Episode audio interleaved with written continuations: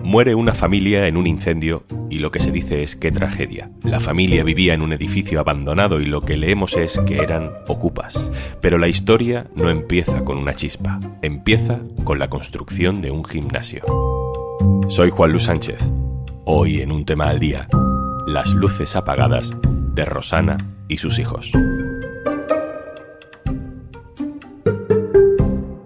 Una cosa antes de empezar. Hola, soy Juanjo de Podimo y aparezco por aquí para decirte que si quieres escuchar un tema al día sin interrupciones, tienes una opción muy sencilla. Regístrate en podimo.es barra al día y disfruta de 60 días gratis de todo el contenido de Podimo en exclusiva. Buenas noches, Vigo! Buenas noches, España! Good night, everybody around the world! Es Abel Caballero, alcalde de Vigo. ¡Hey! 7, 6, 5, 4, 3, 2, 1, 0. Esta es la luz. Esta es la luz de la Navidad. Ya son míticos los alumbrados navideños de Vigo. 11 millones de bombillas, árboles encendidos por toda la ciudad, nieve artificial. Hace unos días, el 13 de octubre, el ayuntamiento anunciaba la inversión de 9 millones de euros durante los próximos cuatro años para iluminar todavía más la ciudad en Navidad. Es un 42% más por año que hasta ahora. Habrá 450 calles iluminadas, 3.708 arcos de luz, 2.318 árboles iluminados.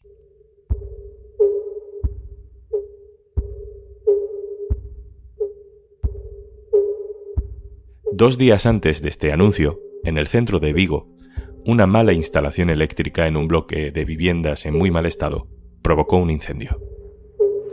Que noticias tendes da, do resto dos veciños? Estades todos aquí ou non nos hospitais? Algunos faltan, falta, falta una madre y tres niños, que no parece. No sabes eh, quiénes eran las personas fallecidas. Sí, eran tres primos míos. ¿Tres primos tuyos? Sí. Son todos menores de edad. Sí, eran pequeños. Tres niños y su madre murieron en ese incendio de madrugada. Hubo también nueve personas más hospitalizadas, la mayoría personas sin casa que habían ocupado esas viviendas abandonadas ante la falta de alternativas. El origen del fuego estaba en el cuadro de luces del edificio. Todo el bloque ardió por completo mientras sus habitantes dormían. ¿Dónde está la vivienda social que necesitamos todos? Hablamos de ocupación, pero no hablamos de viviendas sociales, ¿verdad? Hablamos de policía, pero nadie nos ayuda. Esto ya lo sabíamos todos, ¿eh? esto es viejo en el barrio, no es nuevo. No es nuevo. La historia de esos tres niños y su madre es una historia de fracasos administrativos. Nos la va a contar Gonzalo Cortizo, director del diario.es en Galicia. Hola Gonzalo. ¿Qué tal Juanlu? ¿Cómo estás?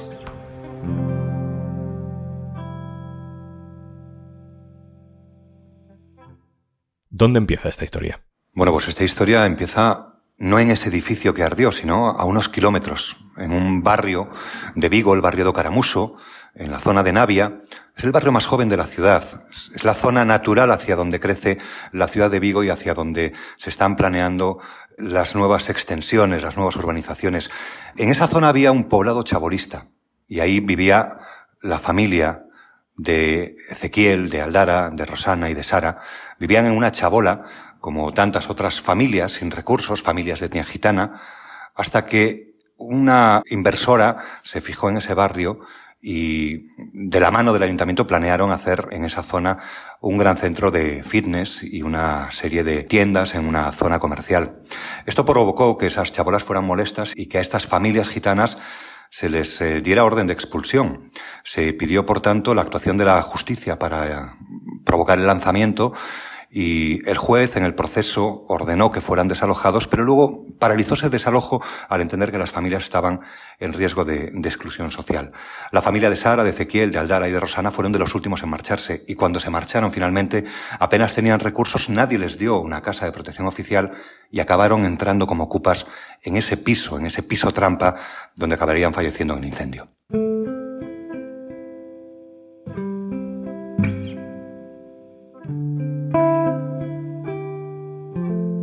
Dices que el ayuntamiento, de mano de la promotora, proyectó transformar ese suelo para comercios, viviendas. A las familias que les ofrecieron? Eh, ¿Qué, hicieron con la gente que vivía allí? El ayuntamiento no aportó ninguna solución y tampoco lo hizo la Junta de Galicia. Ambas administraciones, eh, Juan, lo que hicieron fue tirarse, digamos, la pelota al tejado del contrario porque la ley señala que si bien la emergencia social es una competencia de los servicios de asistencia social municipales, el desamparo y la vivienda para personas que no tienen acceso es una competencia de la Junta. Mediaron informes municipales que el juez en su momento tuvo sobre su mesa y estaba claro que estas familias tenían un clarísimo problema para acceder a una vivienda, ya no solo por una cuestión económica, sino también por el tema de su etnia, por la dificultad de poder acceder a un piso de alquiler cuando uno se presenta en una inmobiliaria y le dice que quiere alquilar un piso pero que es de raza gitana. Eh, todos sabían que estas familias tenían problemas para encontrar una vivienda. A algunas de ellas se les encontró una vivienda de protección oficial, pero no a todas. Y no fue el caso de esta familia que finalmente acabó, como decimos, pues protegiéndose de la intemperie de la calle y metiéndose en un piso con unas condiciones de vida muy complicadas y con unos riesgos evidentes y en una situación de ocupación. ¿Por qué? ¿Cómo era ese edificio?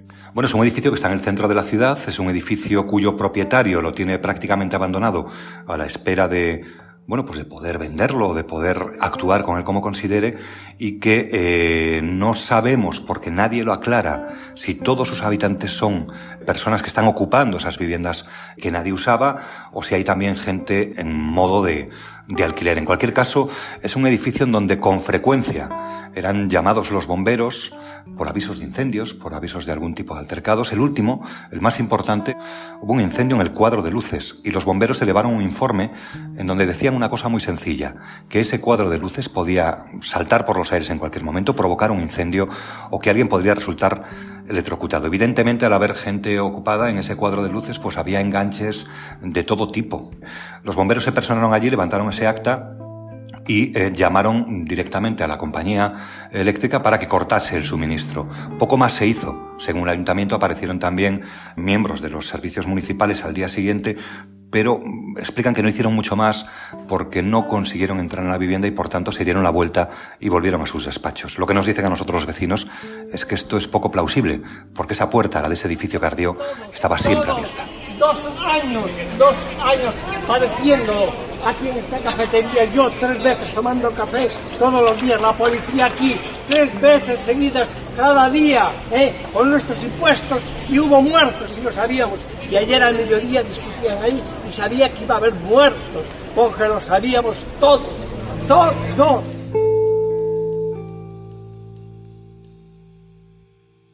Gonzalo, ¿por qué este vecino dice que se veía venir? Bueno, el edificio está en el centro de Vigo, es una de las zonas más caras de la ciudad. Y en ese contexto, de repente un edificio vacío, abandonado por sus propietarios por los motivos que sea. Y un edificio en donde gente con pocos recursos eh, buscaba el amparo y evitar la lluvia, el frío de la noche y poder alojarse con sus familias. Entonces yo creo que por una parte eh, está eh, esa queja de un vecino que no quiere que en el edificio de al lado haya ocupas y, y, por otra, hay vecinos que sí conocían el edificio y sabían que directamente el propietario no se hacía cargo de, de, vigilar que ese edificio no se cayera a trozos. Hay ocasiones en las que a un propietario, a un gran tenedor de vivienda, le compensa que un edificio se caiga para poder desocupar esas viviendas y si están en el centro de las ciudades, a veces el solar vale casi tanto más que el, que el propio edificio. Y con esa advertencia de los bomberos, ¿por qué no, por qué no hizo nada la administración? Claro, es que llama mucho la atención leer ese informe de los bomberos, que es de hace nada, es del pasado 23 de agosto.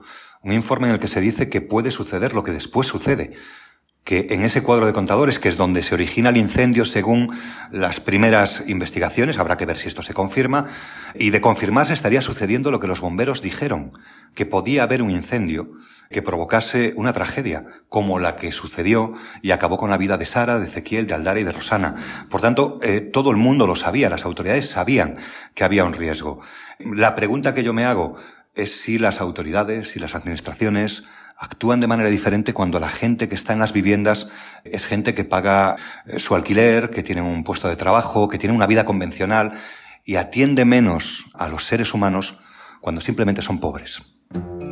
Gonzalo, ¿qué sabemos de esta familia, de Rosana, de, sus hijos? ¿Cómo eran? Pues a estas alturas nosotros sabemos bastante porque hemos hablado con mucha gente que les conocía y con gente de los servicios sociales, de las asociaciones, incluso de la propia Junta de Galicia, y todos coinciden en decir lo mismo. Era una familia modélica. Era una familia pobre, pero una familia modélica. Sin apenas recursos, los cuatro niños de la familia asistían regularmente a clases, puntualmente a clase. La familia además estaba asistida por un programa de, de, la Junta de Galicia en colaboración con aldeas infantiles y sus padres puntualmente les llevaban todas las tardes a este centro de aldeas infantiles para que merendasen y para que repasasen las tareas escolares, hiciesen los deberes, no perdiesen el ritmo, pudiesen subirse al ascensor social que muchas veces supone la educación. Eh, el, ¿Cuál es el problema que tenía esta familia? No era desatención a sus hijos, era directamente un problema por su etnia y por el racismo imperante que hay en la sociedad y un problema económico que se llama pobreza. Oye, Gonzalo, ¿y el resto de personas que vivía en ese edificio? ¿Se sabe algo de ellos? Sí lo sabemos, y sabemos además el periplo por el que han pasado estas personas. Eh, siempre que vemos una imagen de un edificio ardiendo en el centro de una ciudad, lo habitual es que los periodistas se aposten a las pocas horas a las puertas de un hotel a donde se suele enviar a las familias afectadas por este incendio. En este caso no ha sido así. La primera reacción del Ayuntamiento de Vigo fue enviar a las familias a un albergue municipal, a un lugar donde van los pobres, porque era un edificio donde vivían pobres. Cuando esto ha salido a la luz, el ayuntamiento ha corregido, ha sacado a estas personas de ese albergue y les ha alojado en un hostal. Y en este momento hay familias que siguen en ese hostal y otras que han encontrado, bueno, pues una red familiar que les acoge y a donde han ido pues colocándose con otros familiares. Pero el Ayuntamiento de Vigo y la Junta están ahora en un cara a cara para ver qué es lo que hacen e incluso el ayuntamiento le ha enviado una carta a la Junta de Galicia diciéndoles que no puede sostener durante mucho tiempo el pago de esas habitaciones en un hostal y que por favor asuman su competencia y le busquen a esta gente una vivienda donde poder alojarlos. Esto no se ha resuelto todavía, las familias siguen en el hostal, y es una situación que nos cuentan la gente que conocen cómo viven estas familias en este tipo de situaciones, que tampoco es bueno para ellas. En un hostal no pueden cocinar su comida, tienen que comprarla, tienen que ir a un restaurante, tienen que comprar un bocadillo, tienen que hacer mucho más gasto eh, del que están acostumbrados. Por tanto, en este momento, mm, buena parte de las familias siguen ese hostal, no sabe hasta cuándo, y la Junta de Galicia y el Ayuntamiento de Vigo pues están mirando de cómo resolver el asunto, y yo creo que porque el foco está puesto ahí y los periodistas estamos mirando a ver qué sucede con estas personas. Gonzalo, ¿cuántas cosas fallaron para que la historia terminara así? Bueno, yo creo que ha fallado todo. A mí eso me recuerda un poco a aquel caso del Ya 42. Eh, alguien dijo, este avión se va a caer y el avión se cayó. Esto ha pasado con el edificio. Alguien dijo, este edificio va a arder y el edificio ardido. Pero en este caso creo que nadie ha hecho nada porque la gente que vivía allí eran pobres. Y creo que esta es la gran lección de lo que ha pasado en Vigo y la gran preocupación que yo tengo como periodista al entender o al tener el temor de que los seres humanos no somos iguales unos de otros si en nuestra cuenta corriente hay dinero o no lo hay. Y creo que el trato de las administraciones ha sido diferente por ese motivo, porque se trata de gente que está en una situación de vulnerabilidad y por tanto al margen de la sociedad, pero también al margen de los cuidados de las administraciones cuando los periodistas o la opinión pública no está mirando. Ahora, tristemente, la opinión pública está mirando, pero lo está haciendo porque han muerto cuatro personas. Y de esas cuatro personas, tres eran niños. Y lo he dicho varias veces en esta conversación. Yo quiero repetir sus nombres, solo sus nombres de pila. Sara, Ezequiel, Aldara y Rosana. Gonzalo Cortizo, director del diario.es en Galicia. Muchas gracias. Muchas gracias a vosotros, como siempre.